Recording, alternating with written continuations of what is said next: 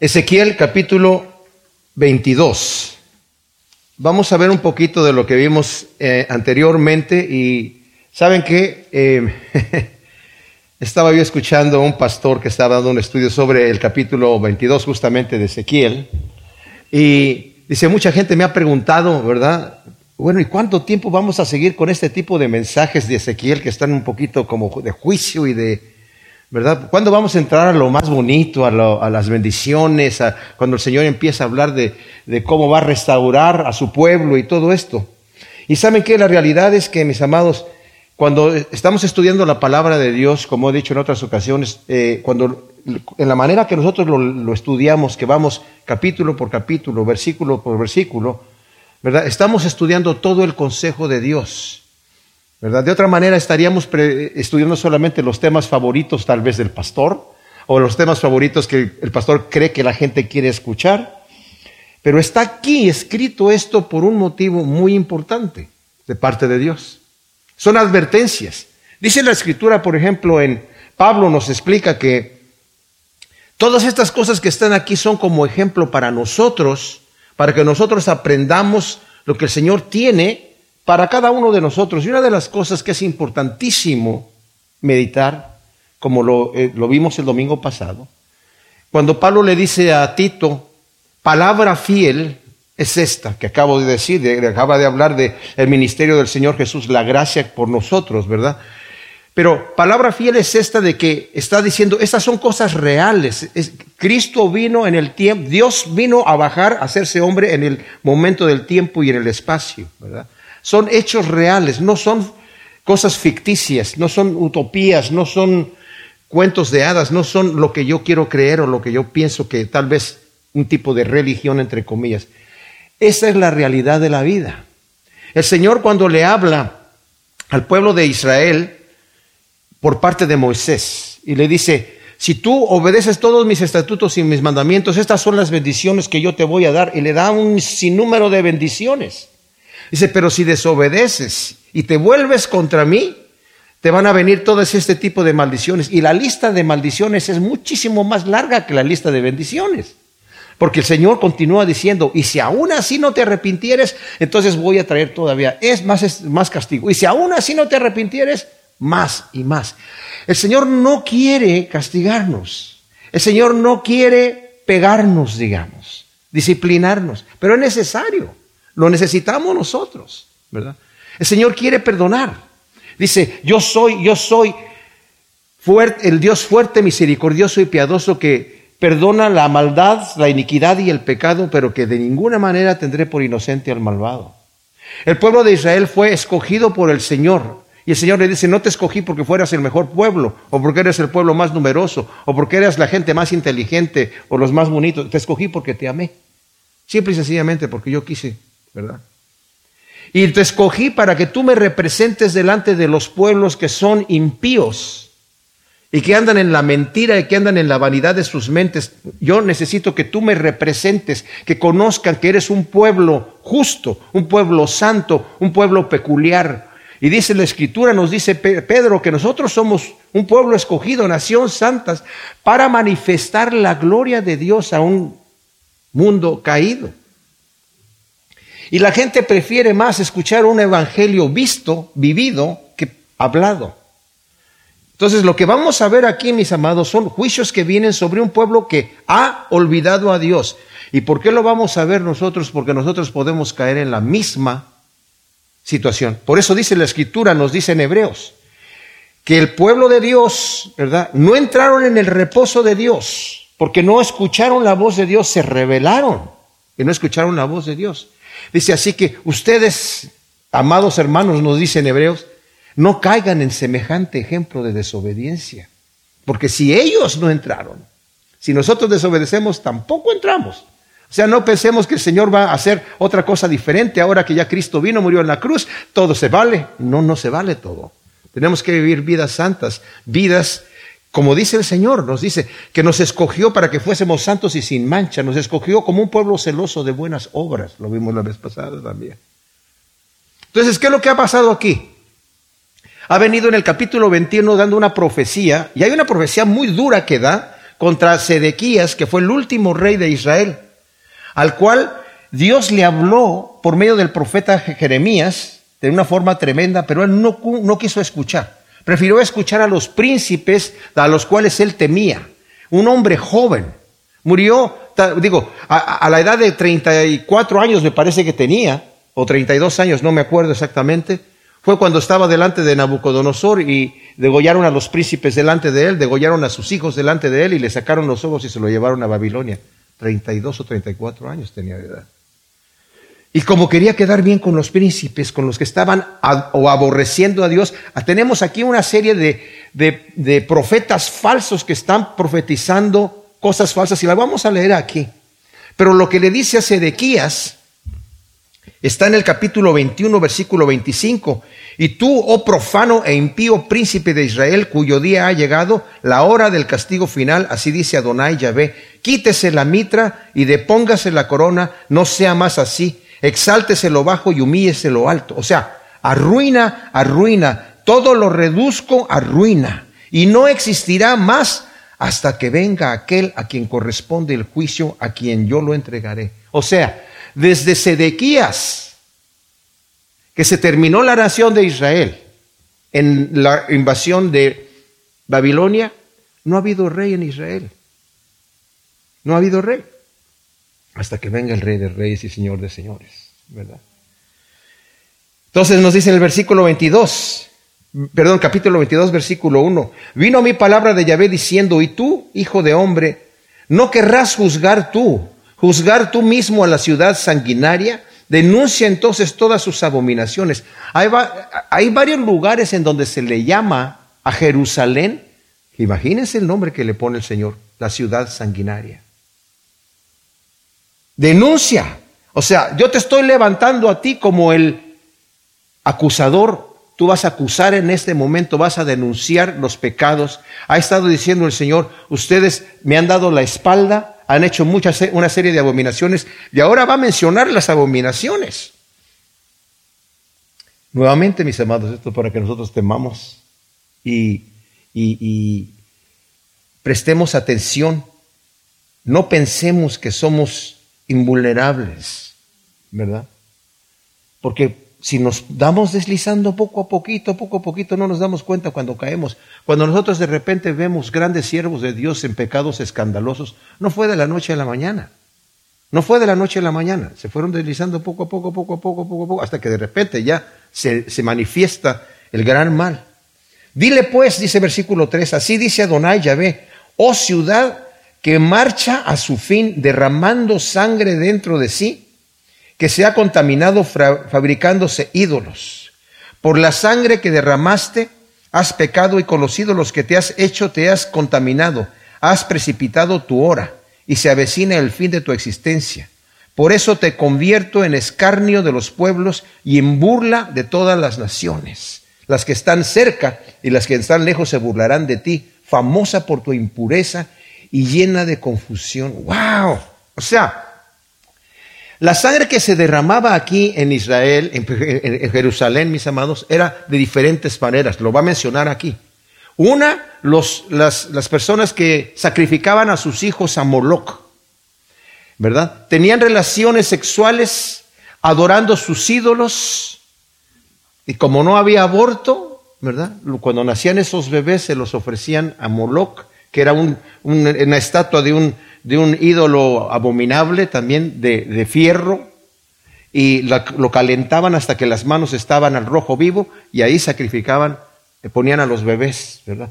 Y que eran, hacían sacrificios de esos hijos ilícitos, pero también de sus hijos naturales. Increíble, era su manera de adorar a esos demonios, pero también derramaban la sangre inocente de todos los profetas. ¿Se acuerdan ustedes que cuando predicó este Esteban, su, único mensaje que dio, que fue el último que dio, porque lo, mataron por eso, dijo, ¿a cuál de los profetas ustedes no han asesinado? ¿Verdad? Menciónenme uno. El Señor le dijo, Jerusalén, Jerusalén, que matas a tus profetas y matas a los que te son enviados. ¿Cuántas veces quise yo juntarte como la gallina junta a sus polluelos y tú no quisiste? A todos tus profetas. Y, Esteban dice, y no solamente han matado a los profetas, ahora eh, mataron al enviado, al Mesías. Ustedes han sido asesinos de él. Y fue donde lo apedrearon.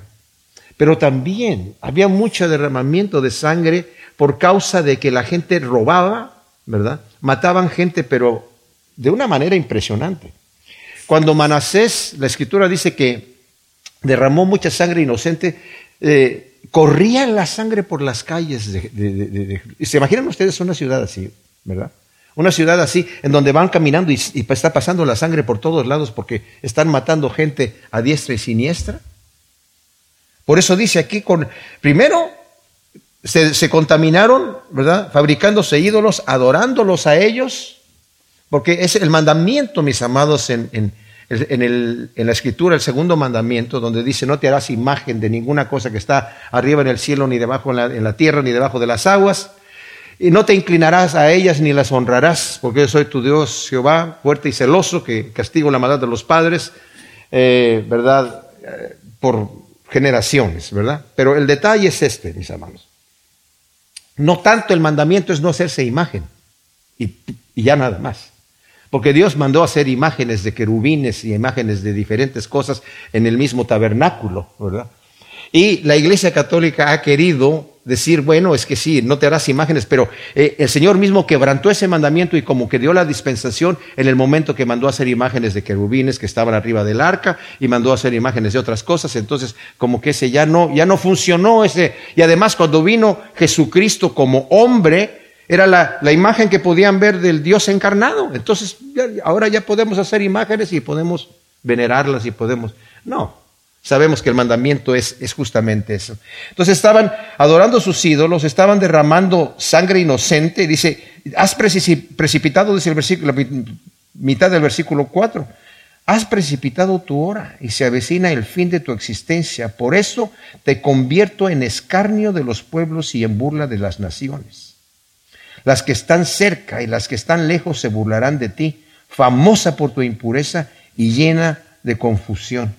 Miren, no sé cuántos de ustedes tuvieron la oportunidad de ver la película de Schindler's List, la lista de Schindler, que muestra, ¿verdad?, cómo eh, Hitler y estaban los nazis matando eh, judíos de una manera que, da pena eh, ver esa situación, ¿verdad?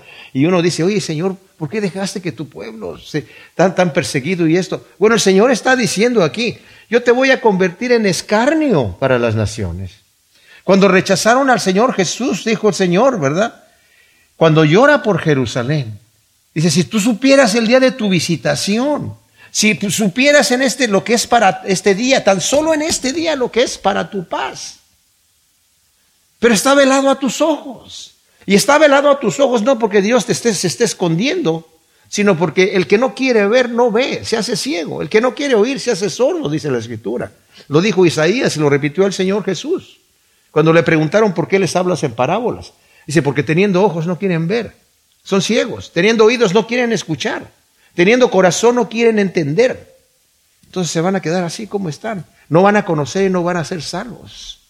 Y dice Señor, y ahora van a venir, van a ser terraplenes, te van a rodear y te van a masacrar. Y eso fue exactamente lo que pasó cuando Tito invadió Jerusalén. Pero según nos narra Flavio Josefo, mis amados, la situación estaba tan terrible en Jerusalén por ahí por el año 70, que fue donde fue destruida, y un poquito antes de eso, que había varias pandillas dentro del, se mataban unos a otros, había muchísimo derramamiento de sangre por los mismos judíos.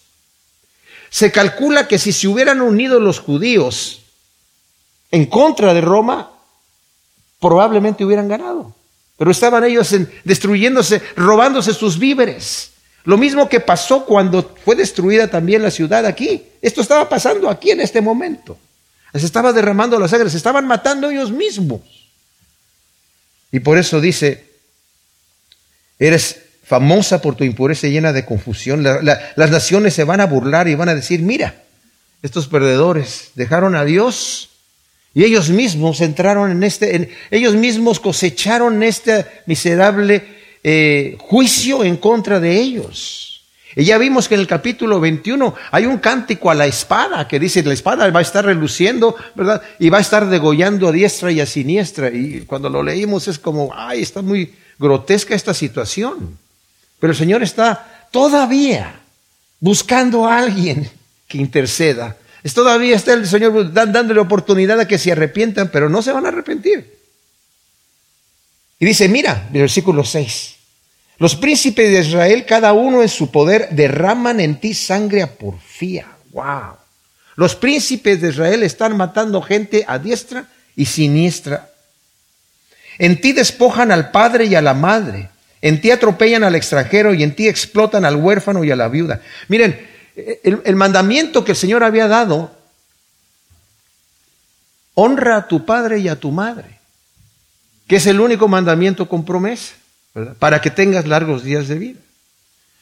Vemos que el Señor Jesús reprende a los eh, eh, intérpretes de la ley, a los escribas y fariseos, cuando ellos le dicen, oye, ¿por qué tus discípulos no guardan la tradición de los ancianos y no se lavan las, manos de la forma ritual, que es la tradición de los ancianos? Dice, ¿y por qué ustedes les dice el Señor, con, ustedes quebrantan con su tradición el mandamiento de Dios de honrar a tu padre y a tu madre? Porque ustedes dicen, es corbán, o sea, es mi ofrenda que yo ya dediqué para el templo del Señor. Todo aquello con lo que yo pude haber adorado, eh, honrado a mi padre o a mi madre, ni modo ese dinero ya lo tengo prometido para el, para el templo, pero mientras tanto yo lo disfruto. Y con eso ya han anulado eso. Mis amados, aquí el Señor está hablando de lo, de lo terrible que es, ¿verdad? Dejar de respetar, de amar, de honrar al padre y a la madre. Aquí dice, aquí los están despojando. Atropellan al extranjero. Explotan al huérfano y a la viuda. Qué, qué ridículo, qué, qué terrible es cuando las personas se aprovechan de la gente pobre. Yo me acuerdo que yo veía esos programas en la televisión a veces, cuando llegaba de, mi, trabajo tarde, trabajaba en otra iglesia, y estaba yo cambiando canales y siempre pasaba por algunos de esos que están pidiendo dinero, ¿verdad? Supuestamente en el nombre del Señor. Y había personas que llamaban y sobre todo personas que tienen pocos recursos y se aprovechan de eso. Y luego envían cartas computarizadas como si fueran personales. Estoy orando por ustedes, ¿verdad? Y, bueno, dentro de mis oraciones necesitamos apoyo, ¿verdad? Y si puedes sembrar una semilla, entre más grande esté la semilla, ¿verdad? Las semillas son billetes, ¿verdad? Eh, pues más grande va a ser el fruto que vas a tener y, viven en la opulencia. No sé cómo le van a responder esa gente al Señor. Dice que despojan a la gente y lo hacen por ganancias deshonestas. La escritura ya lo habla acerca de los falsos, ¿verdad? Explotan al huérfano y a la viuda, al extranjero, atropellan al extranjero. Y luego dice, Señor, menosprecias mis santuarios y profanas mi Shabbat. O sea, no tienes respeto alguno por las cosas santas. Yo me quedo pensando, fíjese que el Señor tuvo que llevar al pueblo de Israel, de Judá, ¿verdad? Al cautiverio porque nunca guardaron, nunca guardaron la ley que el Señor les dio de dejar descansar la tierra cada seis años, dejarla descansar un año. Nunca lo hicieron. Entonces el Señor dijo, como ya no lo hicieron, entonces yo les voy a cobrar eso, ¿verdad? Los 70 años por los 490 años que ustedes no hicieron eso, ¿verdad? En ti hay hombres que calumnian para derramar sangre. ¡Wow! O sea, había gente que, que la contrataban para que fuera un testigo falso contra, contra mi enemigo y para derramar sangre.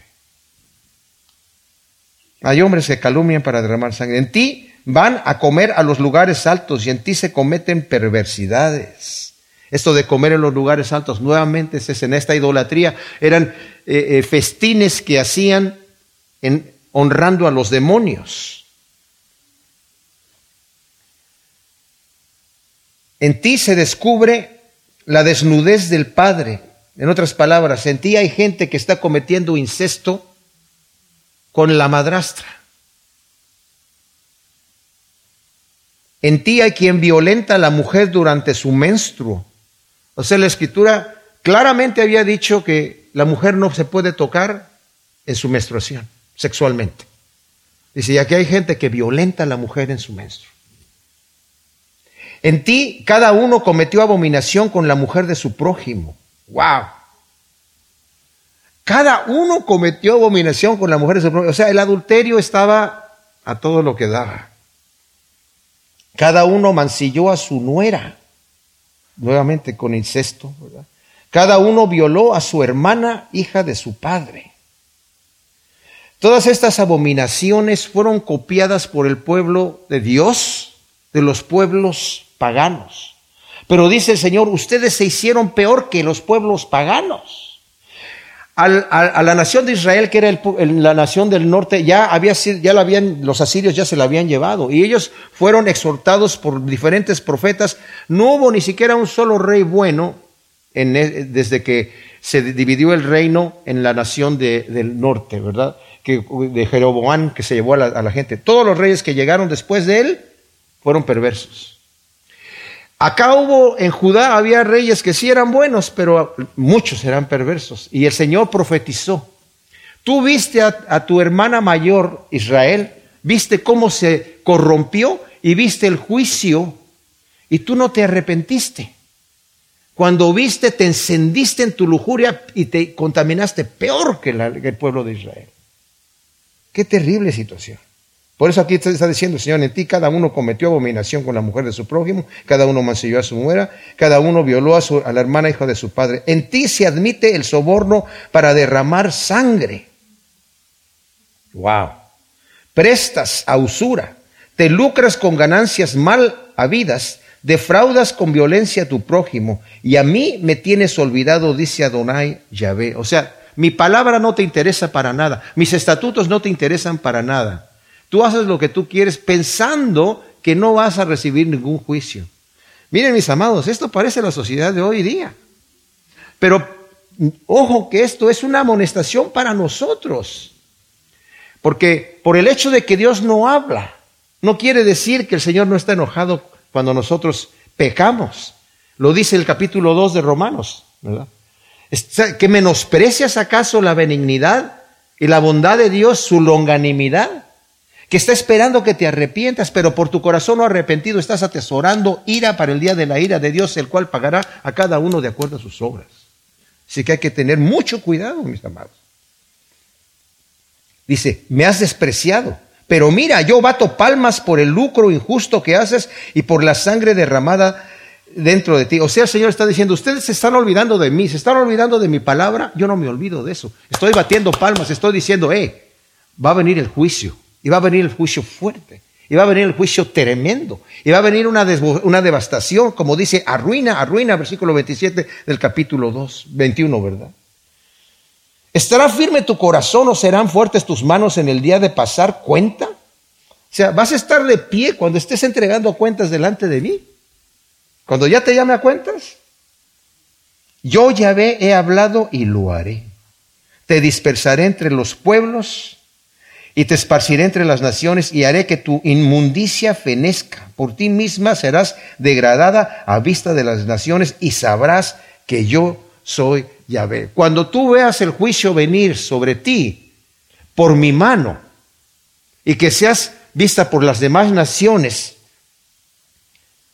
esparcida ahí, burlándose de ti, te vas a dar cuenta que yo he hablado, te vas a dar cuenta que mi juicio viene ¿Y qué vas a hacer cuando estés delante del juicio y yo te llame a cuentas? ¡Wow! Esto es tremendo, mis hermanos. Eso de veras es una amonestación para cada uno de nosotros. En el versículo 17 del capítulo 22 de Ezequiel, Ezequiel continúa este juicio que el Señor le había dicho en el, en el versículo 2 del capítulo 22, de este mismo capítulo. Tú, hijo de hombre, no querrás juzgar tú, juzgar tú mismo a la ciudad sanguinaria, denuncia entonces todas sus abominaciones. O sea, el Señor ya le había dicho a Ezequiel, yo quiero que tú seas el acusador. Yo quiero que tú les digas lo que están haciendo. Ahora, entendamos una cosa aquí que está sucediendo, mis hermanos. La gente estaba confiada porque estaban, se, creían en una, ciudad muy, muy, muy fortalecida, muy fuerte, impenetrable. Estaban haciendo abominaciones, derramando sangre, todo lo que acabamos de, leer y lo que vamos a leer en un momentito más que son cosas terribles, se estaban cometiendo ahí. Pero había falsos profetas que estaban profetizando en el nombre del Señor. Y como el Señor va a decir más adelante, en el versículo 28, sus profetas revocan con lodo suelto, profetizándoles vanidad y adivinación y adivinándoles mentira. Y les dicen, así dice Adonai Yahvé cuando Yahvé no ha hablado. Es terrible, mis amados, lo que está sucediendo aquí. Porque estos falsos profetas estaban haciendo a la gente sentirse bien en su pecado. No te tienes que arrepentir. No tienes que sentirte mal por lo que estás haciendo. Dios no va, Dios no va a dejar que esta ciudad se destruya. ¿Tú crees que va a dejar que se destruya su templo donde él dijo que él va a morar? Esto no va a pasar. Dios siempre ha defendido a la nación. Eso no va a suceder. Bueno, ya había llegado Nabucodonosor, ya había entrado al templo, ya se habían llevado las riquezas del templo. Pero los profetas decían, no, pero es que van a regresar, las van a traer otra vez, eh, eh, van a volver la gente que se ha ido cautiva, las van a volver a traer aquí, dentro de dos años van a regresar y todo va a estar tranquilo, va a estar bien. Por eso Sedequías, al que el, Señor le llama profano e impío príncipe de Israel en el versículo 25 del capítulo 21, él le preguntaba a eh, Jeremías, ¿Hay palabra de Jehová? Y escuchaba la palabra de Jehová de parte de Jeremías, pero también estaba escuchando la palabra de los falsos profetas y estaba, ¿a cuál le creo? Porque los dos dicen que están hablando de parte de Jehová. Y unos dicen, no, Jehová dice que no va a haber ninguna, ninguna destrucción, al contrario, que Él va a traer aquí. Dice, están profetizando que Jehová ha dicho cuando yo no les he dicho nada. Entonces el mensaje que tenía Ezequiel es un mensaje que no era popular, la gente no quería escuchar. Ustedes van a ser derrotados, ustedes van a ser llevados cautivos. Ay, no queremos escuchar eso. Ustedes se tienen que arrepentir de sus inmundicias y de todas sus abominaciones. yo no quiero que nadie me diga lo que tengo que hacer. Y los otros falsos profetas están bien, están bien, no se preocupen. Dios no, no, les, va a hacer, no les va a hacer nada, están perfectamente bien ustedes. ¿No les suena eso como muchos falsos profetas de hoy en día?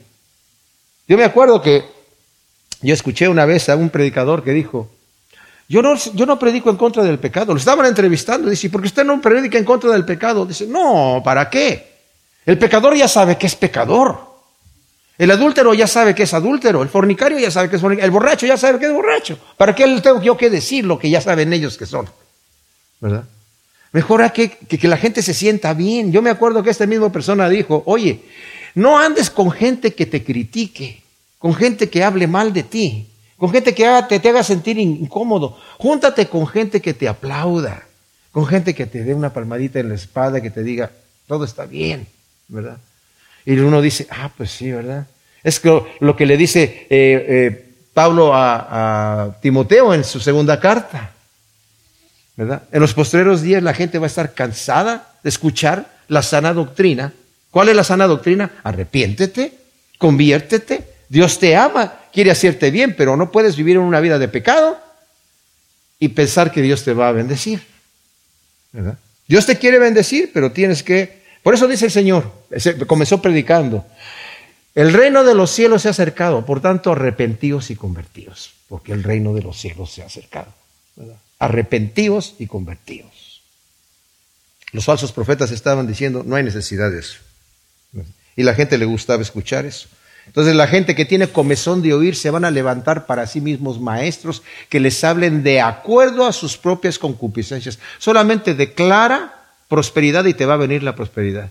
Y imagínate tú en ese auto lujoso. Mira, corta una, hazte, ah, tómate una foto y corta tu fotografía y ponla allí en la cabeza del que está manejando en ese auto. Y así lo pones en tu refrigerador y lo estás viendo ahí. ¿verdad?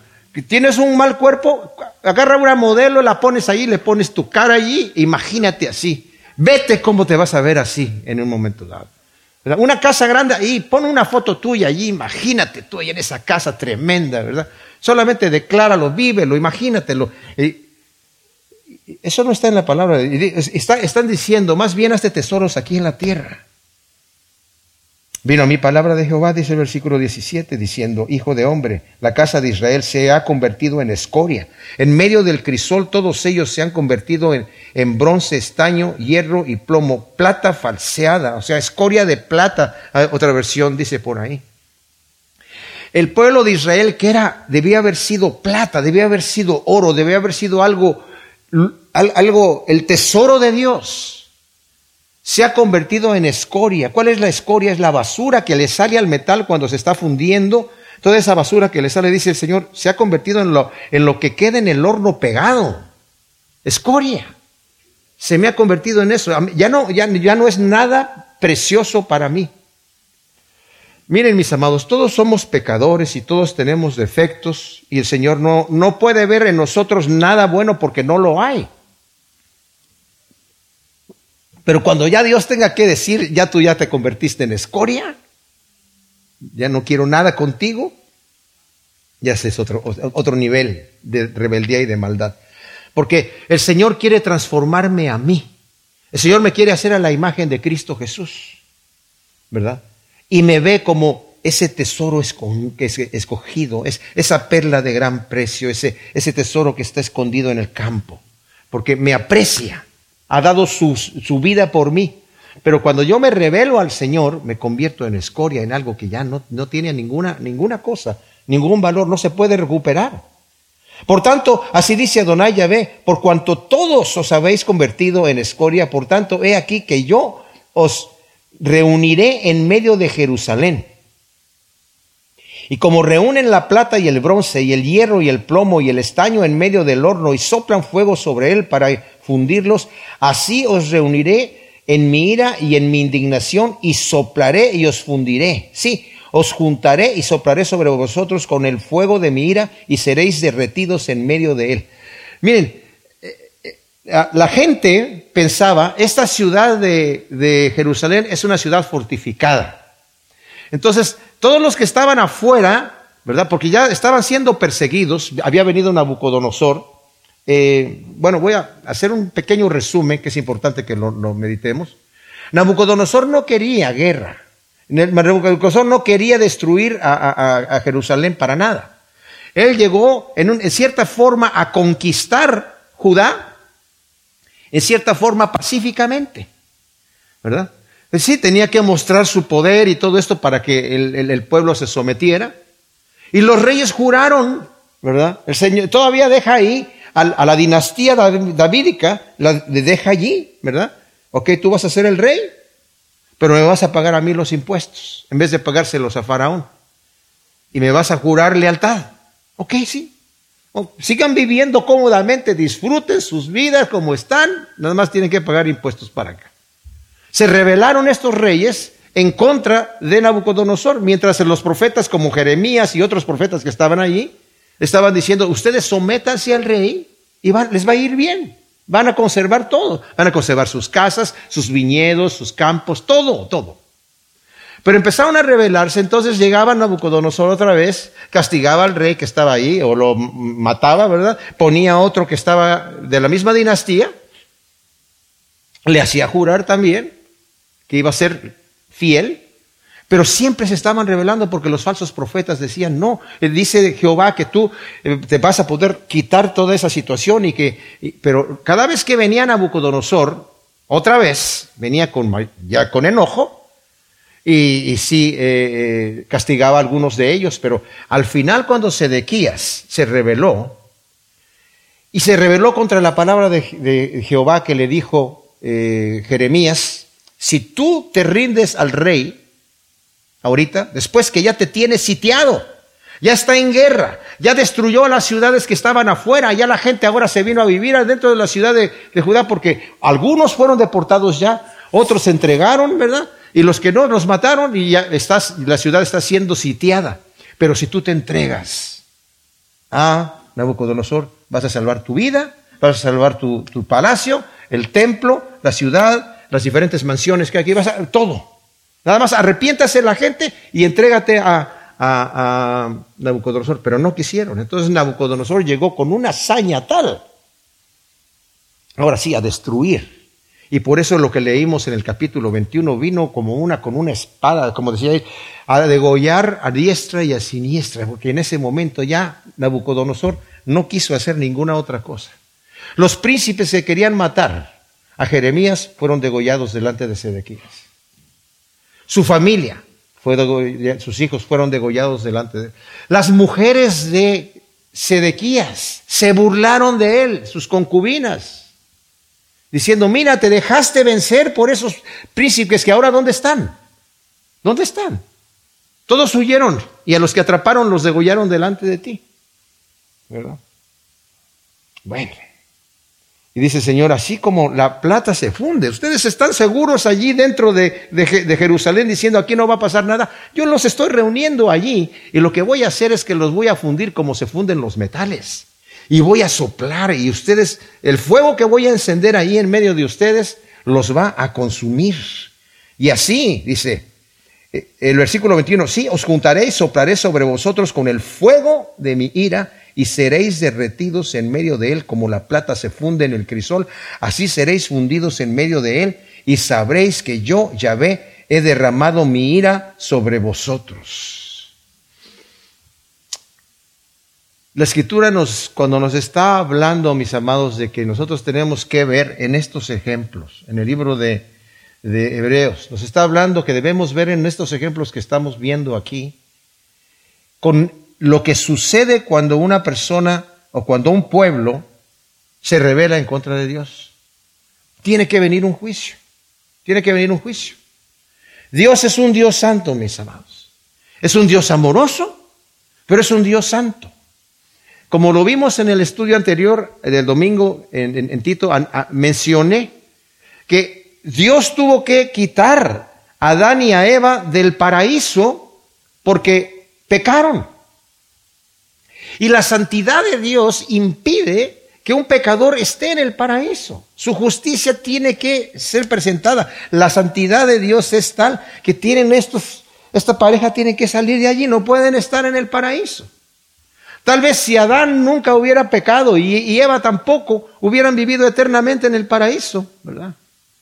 Pero fueron echados de ahí por su pecado. Pero dentro de la santidad de Dios, el amor y la misericordia, como lo vimos en, la carta a Tito, hace que el Señor tome un plan secundario. Y en ese plan secundario no quiere decir que deja de ser celoso por la santidad, no, todavía. Y la ira de Dios está en contra del pecado, siempre. Pero ese pecado fue cargado por Cristo Jesús y Él nos imputó, imputó a nosotros su justicia. Pero la ira de Dios contra el pecado tiene que ser sí o sí. Y eso me garantiza a mí, me da confianza de que en el cielo no va a haber ninguna injusticia. Ahora pensamos, y mucha gente se queja, ¿verdad? Y dice, si Dios es santo, ¿por qué permite aquello? ¿Por qué permite estas situaciones? ¿Por qué permite que haya tanta maldad? ¿Por qué te permite que haya tanta injusticia? Bueno, todo eso se va a terminar y va a llegar un día en donde esa maldad se va a acabar, pero va a haber un, una gloria eterna en donde no va a entrar el pecado, mis amados. Si no, el cielo no sería gloria, si no, no sería cielo. Pero tenemos que ver, por un lado, la bondad, la grandeza y el amor de Dios que a nosotros pecadores nos ha amado y nos ha lavado en su sangre. Pero necesitamos, ahora que ya conocemos a Dios, que tenemos el Espíritu de Dios, vivir una vida de agradecimiento en santidad a Dios y en obediencia. ¿Verdad? Por amor a Dios. Vino a mí palabra de Yahvé diciendo, hijo de hombre, di a ella, eres tierra no limpiada ni llovida en el día de mi furor. O sea, en el versículo 23 no, hay, hay, hay, tres oráculos aquí, tres oráculos que vienen de parte de, de Dios para Ezequiel, y ya vimos uno que empieza en el versículo 1 del capítulo 22, el segundo en el versículo 17, y ahora Versículo 23. Vino a mí palabra de Yahvé diciendo, Hijo de hombre, di a ella, eres tierra no limpiada ni llovida en el día de mi furor. Hay conjura de, tus, de sus profetas dentro de ella como león rugiente que arrebata presa. Devoraron almas, arrebataron riquezas y cosas preciosas y multiplicaron dentro de ella el número de sus viudas. Fíjese, este versículo está tremendo. Dice, los profetas, los falsos profetas que están ahí, hicieron una conjura, se juntaron, ¿verdad? Para decir, ¿qué vamos a hacer para empezar a, sacarle el dinero a la gente? Para hacernos ricos. Es el pensamiento que tenían también, como dice la escritura, los falsos que estaban, ¿verdad? En Creta y también los que estaban en, en, Éfeso, ¿verdad? Haciendo eh, conjuras para tener ganancias deshonestas. Y aquí dice, como león rugiente que arrebata presa, devoraron almas, arrebataron riquezas y cosas preciosas. Esto suena como la Inquisición española, ¿verdad? Inquisición francesa también. Que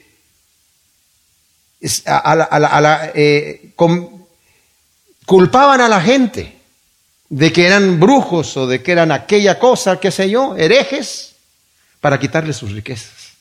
Y decían, haz que las riquezas son para pagar por tu tortura, ¿verdad? Pero también se quedaban con ellas. Imagínense, estás pagando por tu tortura y, y es cara tu tortura, así que tienes que pagar.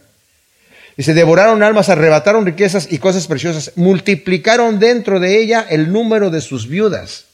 ¿Esto qué quiere decir? Están matando a los hombres y están multiplicando a las viudas. ¿Verdad? Qué terrible, qué terrible. Me platicaba alguien que allá en Sicilia, ¿verdad? Como hay tanto crimen, hay muchas mujeres que están de negro, muchas viudas que andan caminando en la calle, ¿verdad? Andan por ahí, ¿verdad? Porque han multiplicado a las viudas, matando a la gente, matando a los maridos. ¿Y esto quién lo está haciendo? Los profetas.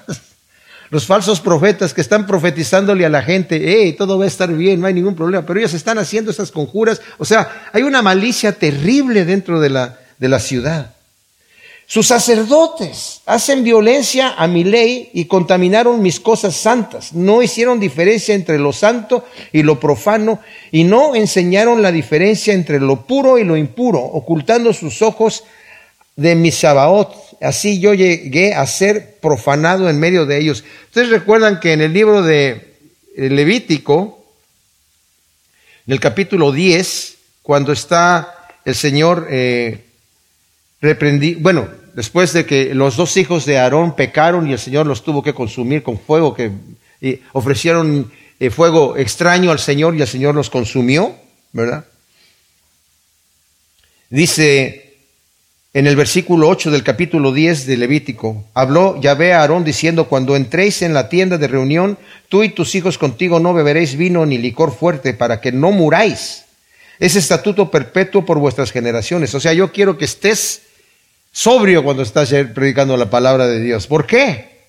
Dice aquí, para poder distinguir entre lo santo y lo profano, y entre lo inmundo y lo limpio, y para enseñar a los hijos de Israel todos los estatutos que Yahvé les ha hablado por medio de Moisés. Bueno, acá me está diciendo, sus sacerdotes hacen violencia y no hicieron diferencia entre lo santo y lo profano, ni enseñaron la diferencia entre lo puro y lo impuro, ocultando sus ojos de mi Sabaoth, así yo llegué a ser profanado en medio de ellos.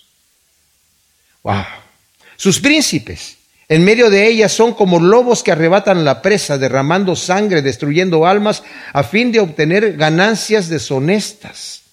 O sea, los príncipes también estaban matando gente para quedarse con sus posiciones, posesiones. Cuando el profeta eh, eh, Jeremías, ¿verdad? Exhortó a Sedequías, porque estaban, ahí, eh, estaban la gente reteniendo a los esclavos hebreos que los tenían que dejar en libertad después de seis años estar sirviendo, ¿verdad? En el año séptimo tenían que salir en libertad. Y dijeron, ok, pues vamos a, vamos, dice, para que el Señor nos perdone, vamos a dejarlos en libertad. Pero después los volvieron a tomar. Y el Señor dijo, ahora por cuanto eso hicieron, ya el juicio viene contra ustedes. O sea, estos son los, los príncipes. La gente eh, pudiente dentro de ellos, ¿verdad? Son como lobos que arrebatan la presa derramando sangre y destruyendo almas a fin de obtener ganancias deshonestas. Sus profetas, dice aquí, es lo que acabamos de hablar de los profetas, revocaban con lodo suelto, profetizándoles vanidad y adivinándoles mentiras. Les decían, así dice Adonai, Yahvé, cuando Yahvé no había hablado. O sea, están construyendo muros mal construidos, pero lo están revocando con lodo. Se ve como que está bien, pero cuando lleguen los torrentes y lleguen las lluvias, todo eso se va a deshacer. Les están hablando mentira. Les están diciendo Jehová ha dicho cuando yo no he dicho nada. Es bien importante, mis amados, que cuando nosotros hablamos de la palabra de Dios, tengamos temor, como nos dice también Santiago. No os hagáis, dice, hijitos, maestros muchos de vosotros para que no recibáis un juicio más severo. Cuando yo hablo de parte de Dios, más vale que sea de parte de Dios. Y más vale que Dios me lo haya dicho a mí. Porque si no, entonces estoy hablando de mí. Y, si estoy hablando de mi ronco pecho, tengo que decir que es de mi ronco pecho. Aunque no sea ronco, pero no importa, ¿verdad? Que es de mí.